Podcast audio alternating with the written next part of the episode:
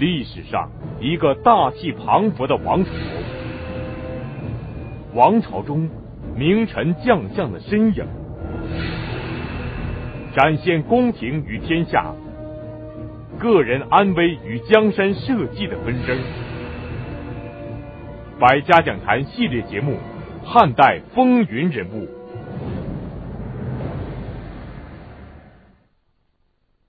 汉，尤其是西汉，从高祖刘邦到武帝刘彻，这个时期是一个人才辈出的时代，一个英雄辈出的时代，一个风流人物辈出的时代。而这些人物呢，都未必有一个好的结局和下场。他们有的身败，有的名裂，有的身败兼名裂，甚至死于非命。昨天讲的晁错就是其中之一。我们今天要讲的袁盎也是其中之一。一个朝代的风云跌宕。一个朝代的兴衰荣辱，多少名臣将相沉浮其中，演绎出令人叹息、令人称颂，或悲壮或激昂的风云故事。汉朝的大臣袁盎就是其中之一。他忠心耿耿，却依然逃不脱横遭惨死的命运。他侠肝义胆，是汉代典型的士。他正直无私。却因为一件事而被称为小人。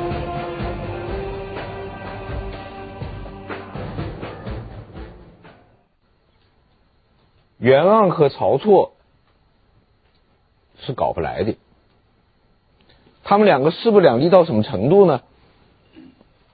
就只要袁盎在，晁错就不坐下；晁错坐在那儿，袁盎就不进来。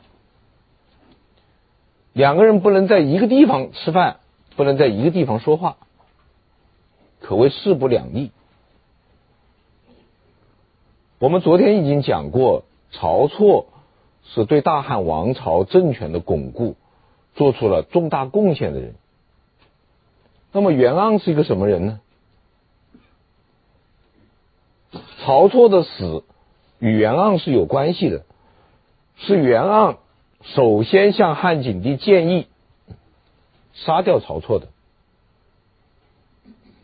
所以历史上呢，往往呢把晁错之死归罪于袁盎，其实呢，这个是有点冤枉的，因为第一，首先是晁错提出来要杀袁盎，袁盎才向汉景帝提出来杀晁错的。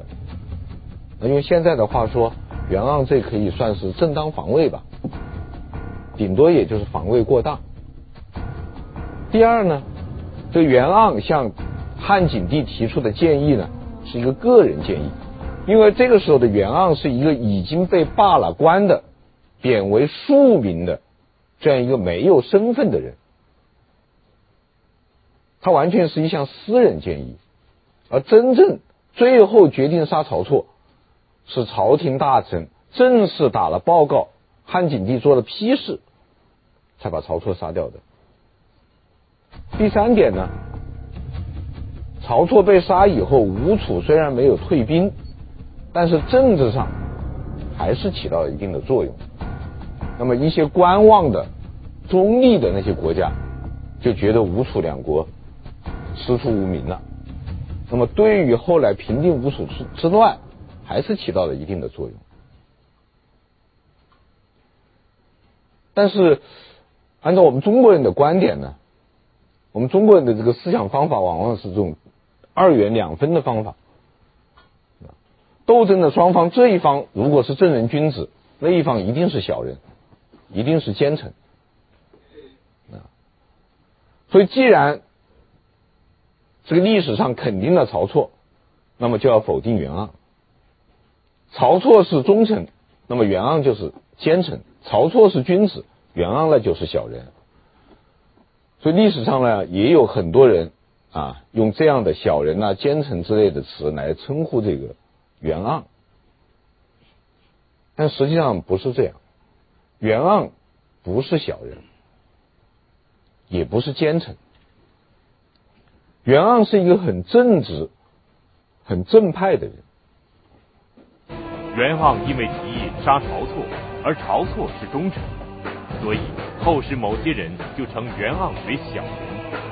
但也有很多人认为他是君子，认为他的言行举止是汉代国士的风范。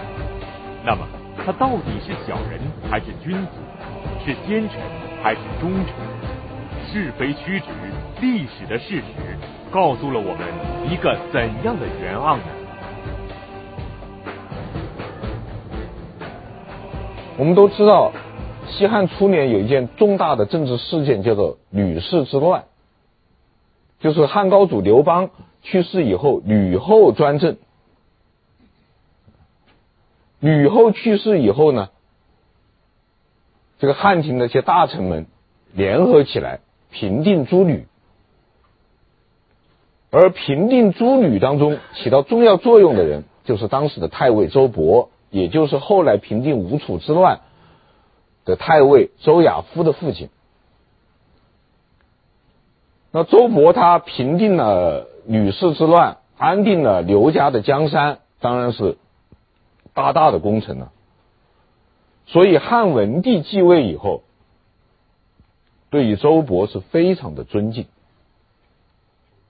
那么周勃在上朝的时候呢，啊也是得意洋洋。这个退了朝以后，呃，我们看呃很多。这个电视连续剧、看历史片，我们都可以看到这样的场景。这时候宣布退朝的时候呢，是大臣们跪下来啊，说“武皇万岁万岁万万岁”，然后皇帝先走。武皇万岁万岁万万岁！这是一般的礼仪。但是周勃上朝的时候，周勃先走。文帝目送之，这很高的礼遇了。有一次刚好袁盎就在旁边，袁盎就问汉文帝说：“陛下觉得周勃是一个什么样的人呢？”汉文帝说：“社稷臣也，这是社稷之臣。什么叫社稷之臣呢？就是能够和国家、和君主同生死、共患难。”休戚与共，啊，荣辱与共，这样的一种大臣就叫做社稷臣。袁盎说不对，周勃是功臣，不是社稷臣。汉文帝问他为什么？袁盎说：“你想想看，当年吕后专政的时候，周勃就是太尉，手上掌握着全国的军权。”因为太尉是全国最高军事长官，三军总司令嘛，他手上是有军权的，他为什么不动作啊？那个时候刘家的王朝已经是奄奄一息，细若游丝，危在旦夕的时候，周勃为什么纹丝不动呢？而后来吕后死了，所有的大臣都起来说啊，现在我们要平定诸吕，要把这个吕家那封的王都把他灭掉，去找周勃。周勃这个时候才出来，他不过是顺应了形势，顶多就算是识时务者为俊杰，他怎么能算是社稷之臣呢？所以只能算是功臣。那么袁盎说了这些话以后，汉文帝从此对周勃的态度就变了，啊，汉文帝就庄重起来，或者说叫把架子，皇帝架子就端起来了。那周勃呢，那也就开始害怕了。诚惶诚恐啊。这周勃回出去以后，就跟袁盎说：“说你小子混蛋！我和你哥是哥们儿，你居然在皇帝面前说我坏话。”袁盎呢，不做任何回答。后来没有多久，周勃的丞相职务就被罢免了，就回到了自己的封地。那封地的人一看周勃失势了呀，丞相不当了。那些人就投落井下石，就诬告周勃造反、谋反。汉文帝就把周勃抓到了监狱里面。这个时候，满朝文武噤若寒蝉，唯独只有一个人挺身而出为周勃辩污，这个人就是袁盎。而且袁盎上下四方奔走，把周勃从监狱里营救了出来。从此，周勃和袁盎也成了铁哥们。请大家想一想，这样一个正直正派的人，他能会是小人吗？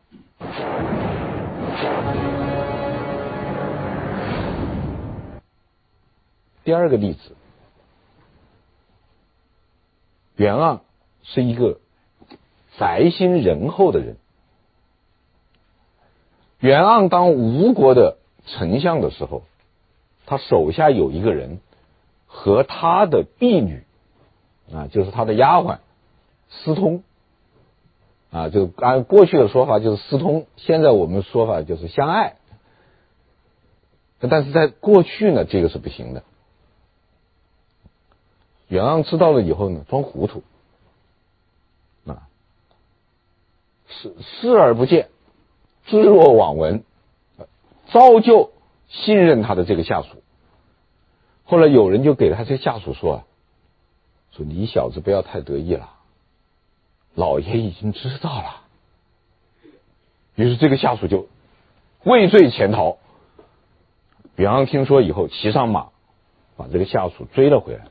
说你不要走，我把这个婢女，把这个丫鬟赐给你，你们两个正式结合吧。所以这个人是非常的感激袁盎。后来袁盎出使吴国的时候，被吴王刘濞扣在军营里面，准备杀头。看守袁盎的军官就是这个人。这个人晚上跑到关押袁盎的那个地方。把周围的士兵用酒都灌醉了，然后袁盎说：“大人，你是我的恩人，现在跟我走吧。”我请你逃走啊！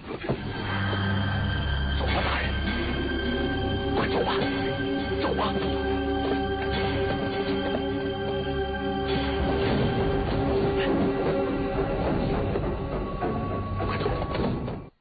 这个情节在电视连续剧《汉武大帝》里面。呃，真实的表现了这样一个细节。所以袁盎这个人呢，他不可能是一个小人。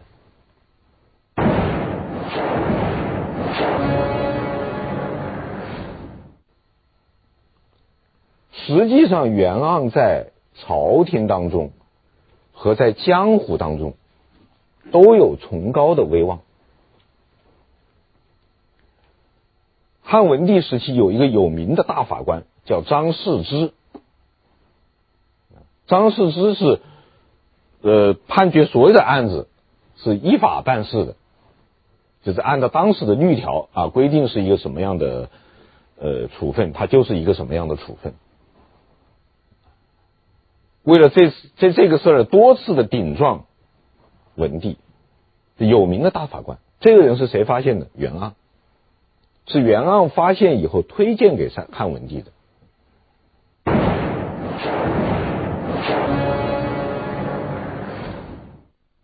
汉武帝时代也有一个有名的清官，啊，一个很正派的官员叫汲黯。汲黯是一个什么样的人呢？汲黯是一个非常耿直的人，他在皇帝面前从来就是说直话的。他曾经非常直言不讳的批评汉武帝，那话说的非常重。他说：“陛下内多欲而外失仁义，就是你这个人呢、”内心深处啊，是很多很多的欲望。说的好听叫做雄才大略啊，说的不好听呢，就叫做好大喜功。说的再难听一点呢，就是贪得无厌。啊，你是这样一个人，可是外面呢还装出一副仁义的样子，你能做尧舜之君吗？这个话是说的非常重的。另外，他还有一个话也说的非常直，因为汉武帝呢，他是这样，他登基以后，亲政以后，他要提拔自己的人，啊，赞成他的这个治国理念的，赞成他的政治路线的这些人，他从基层迅速的提拔起来，把这些老人呢逐渐的排挤出去。所以很多出身很低的、很差的这些人，青云直上，坐直升飞机似的，坐电梯似的往上升。吉安又去跟汉武帝说了：“说陛下用人呢、怎么跟堆堆柴火似的？后来居上。这堆柴火就是后面来的就放在上面嘛，后头来的放在上面，就后来居上。后来居上这个成语就是从这儿来的。吉安是这么一个耿直的人。说汉武帝这样一个皇帝啊，对于吉安是非常的敬重。”我们知道汉武帝的亲信大司马卫青，那是地位非常之高的。卫青到宫里见武汉武帝呢，汉武帝坐在马桶上接见他。就卫青如果求见的时候，汉武帝正在上厕所，那来了，来来来来，坐在马桶上就跟他谈话。丞相公孙弘，啊，这是总理了，政府总理了，这职位很高的了。如果求见汉武帝呢，他要问一问是什么事儿。如果没有什么重要的事，汉武帝的衣冠不整就接见了。如果手下人说吉安求见陛下，汉武帝等会儿，我把衣服穿好，一定要把衣服穿好，把帽子戴好，衣冠楚楚，才跟吉安谈话。这给吉安最高的礼遇。这吉安是这么一个人。而吉安最佩服的人是谁？袁盎。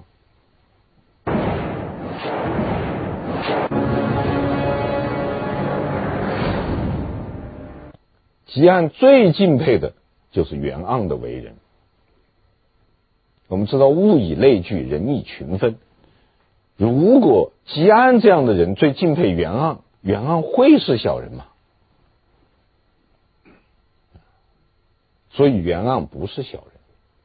袁盎不但不是小人，而且是真正的士，堪称无双国士。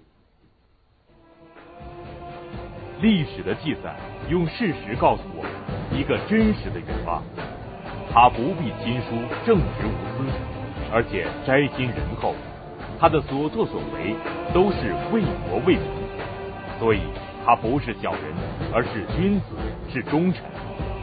但为什么他被称为汉代的无双国士？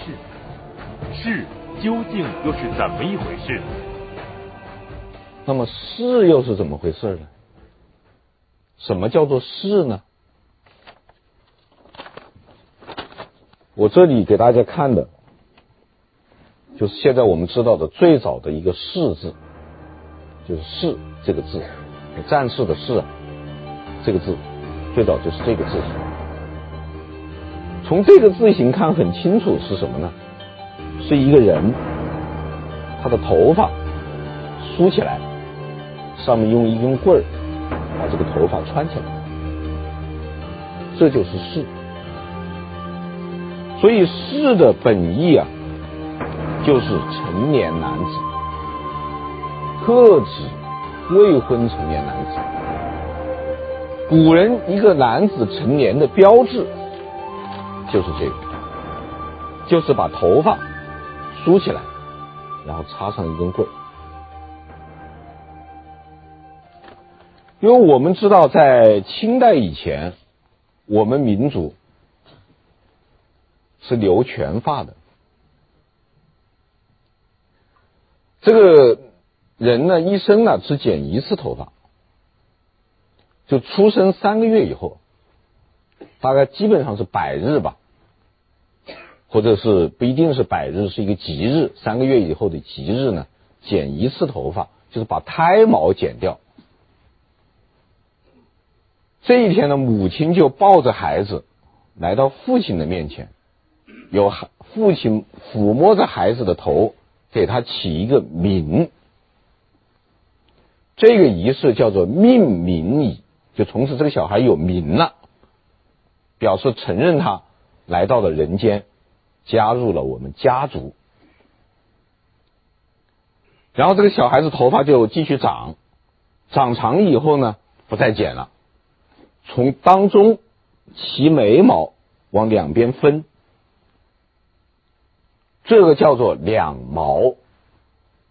所以这个小孩子呢，也叫童毛。这头发再长长以后呢，就开始往两边盘。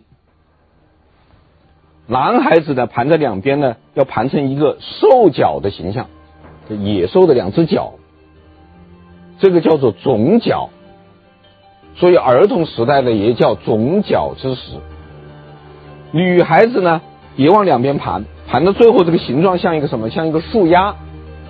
所以女小女孩呢，叫丫头。那么男孩子长到二十岁，女孩子长到十五岁，就不能再总角，再是丫头。这个时候就要把头发往当中收梳，当中盘起来，给他戴上一个帽子，再插上一根杆。这个男孩子的礼仪呢，就叫做冠礼。女孩子呢，不戴冠。插一根簪子，叫笄礼。这个时候，表示你加入社会，表示成人了，正式加入社会，可以有社交活动了。但是在周代、秦代、汉代，它有一个等级，就是只有贵族的男孩子才能够行冠礼。就只有贵族的才能戴冠，才能戴帽子，平民不行，平民只能戴头巾，啊，只能把头发盘起来，啊，弄一个头巾把它盖在上面，把它一捆，啊，你没有资格戴帽子，所以高帽子不是好随便好戴的，高帽子戴高帽子是要有资格的。那么这样一来呢，士呢，我们就明白了，他就是贵族的成年男子。贵族呢，分四个等级，最高一级呢就是王，就是天子；第二级呢就是诸侯；第三级是大夫；第四级呢是士。那么前三级贵族和士又有什么区别呢？区别在于天子、诸侯、大夫除了可以加冠以外。还可以加冕，冕是什么呢？就是皇帝上朝的时候戴的那个礼帽。冕它的上部有一块板，这块板叫檐，檐的前后要垂着珠串，啊，用珍珠一串一串的把它串起来垂在前面后面，这个东西叫流。但是我们可能有一个。细节不一定有，就是除了前后要垂流以外，在这个地方也要垂两颗玉，在耳朵旁边也要垂下来两颗玉，这两颗玉叫做冲耳。它的意思就是说，正确的话你就听，不正确的话你就不要听。那什么谗言呐、啊、恶语啊、污秽之言呐、啊，不要听，叫做充耳。不闻，充耳不闻这个成语就是从这儿来的。那么前面的这个鎏是什么意思呢？视而不见，那就是不该看的你不要去看，不该听的你不要听，这是免的作用。如果又有冠又有冕，那就叫做冠冕堂皇。天子、诸侯、大夫。都有资格加冕，士加冠，不加冕。所以天子、诸侯、大夫是有冕之士，士是无冕之王。那王字啊，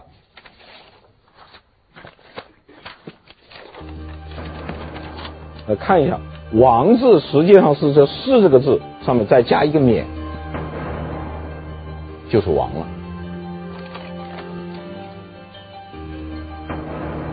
但是不管你哪一级的贵族，都是加冠的，加冠呢，一共三次。我们在电视连续剧《汉武大帝》里面可以看到这个镜头。汉武帝十五岁的时候，还是太子，汉景帝来给他加冠，举行冠礼，一共加三次。第一次加的呢，叫做辎冠，是一个黑的帽子。加了辎冠意味着什么呢？意味着有治权，就是有统治权。第二次加的呢，叫皮弁，皮弁是什么？皮弁是军帽，也是列装。加了皮弁以后呢，意味着有兵权，所以加皮弁的同时，往往配剑。所以我们去看这个汉武大帝的电视连续剧，你会发现那些皇帝啊什么的，一天到晚剑不离身，走到哪都是把剑带着的。因为剑呢是当时贵族男子的特权，也是他身份的象征，你必须有一把剑配在这个地方。啊，第三次加的呢叫做阙变，阙变呢是宗庙之冠，就是有祭祀权，就有资格参加这个祭祀天地祖宗的这个活动。我们知道当时国家大事就是两件事嘛，一个是祭祀，一个是战争嘛。国之大事，为祀与戎。那么一个贵族男子第一次加了资官，有了统治权；第二次加了皮弁，有了军事权；第三次加了缺弁，有了祭祀权。那他就是一个非常有身份的男人呢。所以我们来看。电视连续剧《汉武大帝》，我们看到汉景帝那个时候已经是病入膏肓，危在旦夕，但是挣扎着也要起来给他的儿子刘彻加冠，而且不到年龄。为皇太子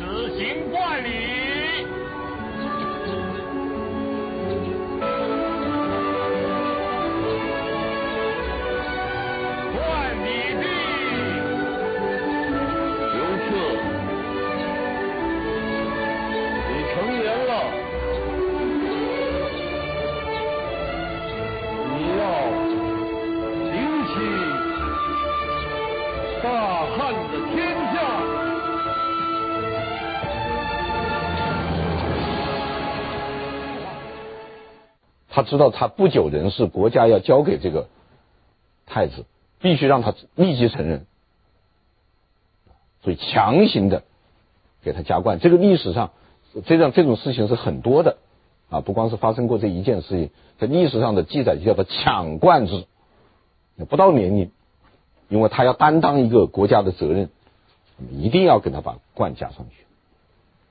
所以对于贵族的男子来说啊。到死这个冠都是不能脱下来的，所以有一次内乱的时候，孔子的学生有个学生叫子路的，在战斗中被人用戈把这个系冠的这个带子砍断了，子路马上放下武器，说：“君子死不免冠。”那作为一个君子，我死了以后，这个冠都不能没有的。于是他就去系带子，他不打仗了。这个时候呢，士兵们一拥而上，把他剁成了肉酱。孔子听说这个消息以后，立即吩咐厨房把已经做好的肉酱倒掉，从此不吃肉酱了。那吃肉酱，他就想起他的学生子路来，他很伤心。所以加冠不是一件小事情。在汉朝的历史上，有资格称士的人很多。但能被称为无双国士，在朝廷上能够受到政治大臣的敬重，在江湖上能够被闻名四方的游侠敬重，这样的人只有他。他被正直的大臣敬重，是因为他刚直不阿，一心为江山社稷考虑。那么，他为什么又能被江湖上的游侠敬重？所以当时的士呢，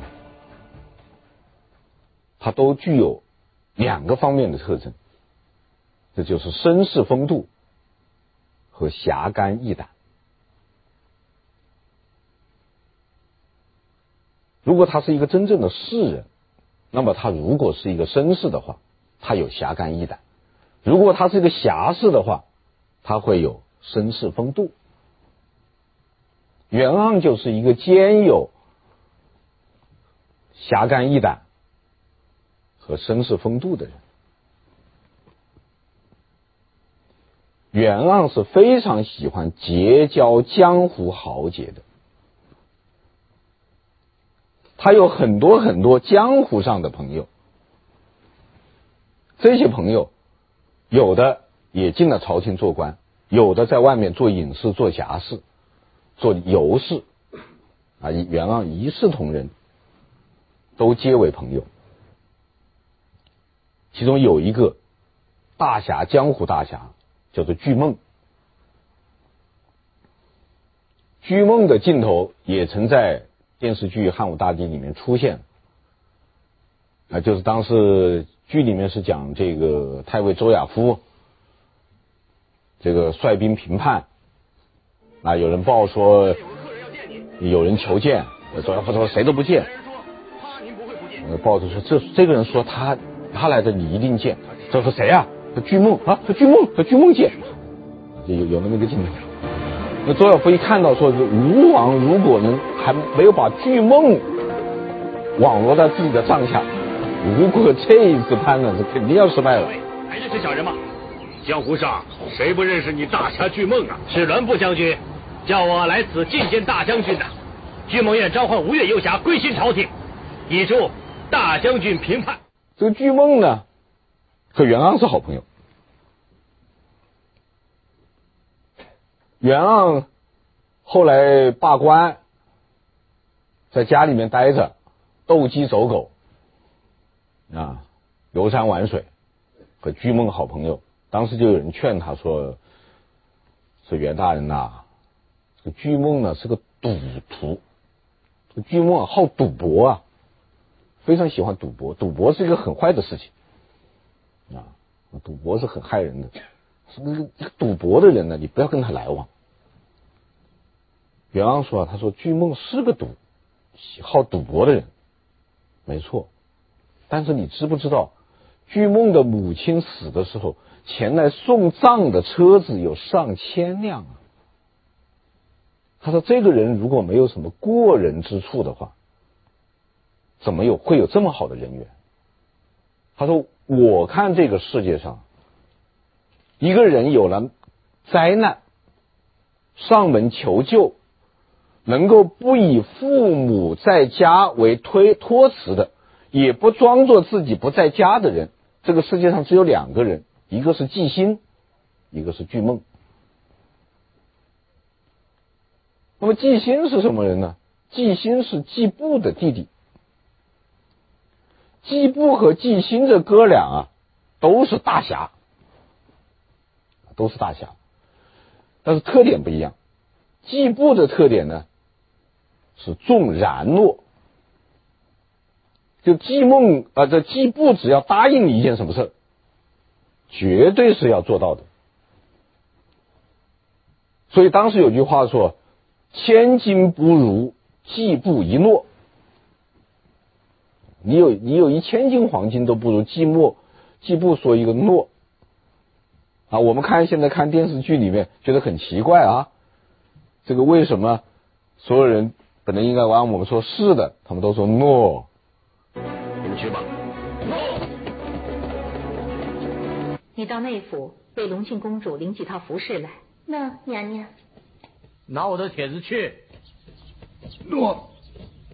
啊，有还有观众提出来说，那像听起来像 no。这个汉代的时候呢，那这个是承认，它就是诺啊，诺言嘛，诺言这个这个词就从这来的。啊，诺是什么意思呢？就是是对承认认账买单，都是诺。所以季布呢是很重然诺的，而纪星呢是非常勇敢的。啊他们两个都是闻名的大侠，而纪心最敬重的人是谁呢？袁盎。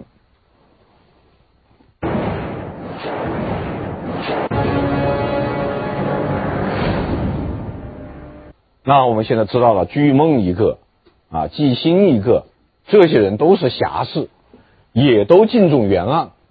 由此我们可以知道，袁盎这个人是有侠肝义胆的。因为有侠肝义胆，袁盎在江湖上闻名；又因为以天下为己任，袁盎也被政治的大臣所敬重。他的所作所为，淋漓尽致地表现了。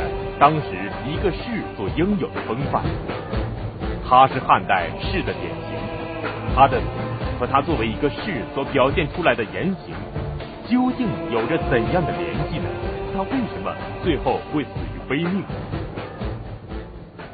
那么袁盎呢，既是一个有侠肝义胆的人，啊，又是一个以天下为己任的人。这就是他最后死于非命的原因。他坚决反对立梁王为储。太后现在要立梁王，那么梁王百岁之后呢？那时候皇上的王子们也大了，再选一个立也来得及。那梁王的儿子们怎么办呢？如果。开了这个先例，以后的皇上兄弟之间一代代都这么争起来，这汉家的天下还能有安宁吗？我们要知道，汉高祖刘邦建立了大汉王朝以后呢，定了一条制度，就叫做父死子继，就解决这个皇位继承这样一个问题。皇位的继承问题呢，在中国历代王朝是一直是一个麻烦事。啊，是一个很大的问题。这个皇位继承呢，在殷商时期呢，它有两种方式，一个叫父死子继，一个叫做兄终弟及，就是一一种是儿子接老子的班，还有一种是弟弟接哥哥的班。从周以后就不能再兄终弟及了，因为这个弟弟接班是很麻烦的事情。但是由于窦太后呢，很喜欢自己的小儿子，就是梁王刘武，多次提出来要汉景帝立梁王为储，就是汉景帝如果死了以后呢，就让这个他弟弟刘武来接班。那窦太后这样考虑呢，一个是出于他喜欢小儿子了，这个做父母的他总归是有些偏心，有些小女儿、小儿子总是占便宜的了。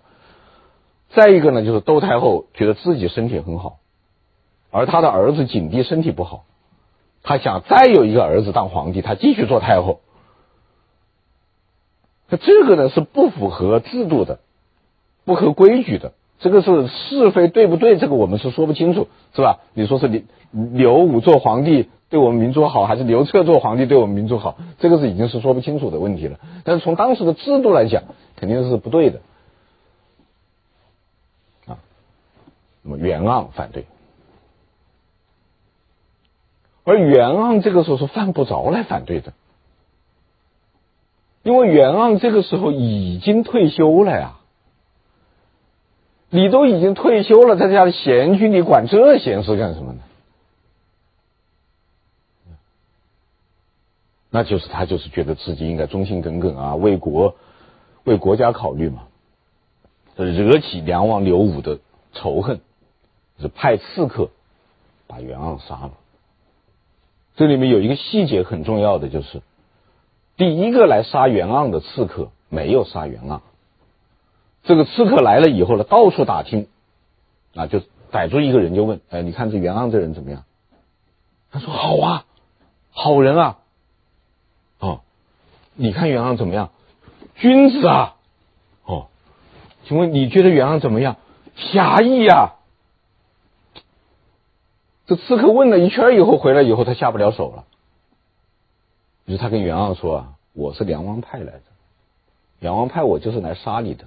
可是我杀下不了手，但是我告诉你，我不杀你，还有的是人来杀你，你还是躲起来吧。”袁盎没有躲，终于被梁王派来的刺客杀了。袁大人吗？我是袁盎，找的就是你。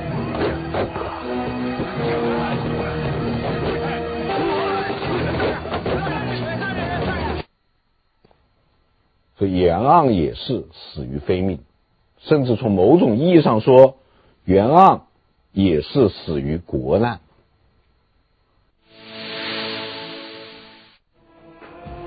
汉朝的大臣袁盎因为反对立梁王为主，惨死街头；而另一个大臣窦婴也因为另一件事情被满门抄斩。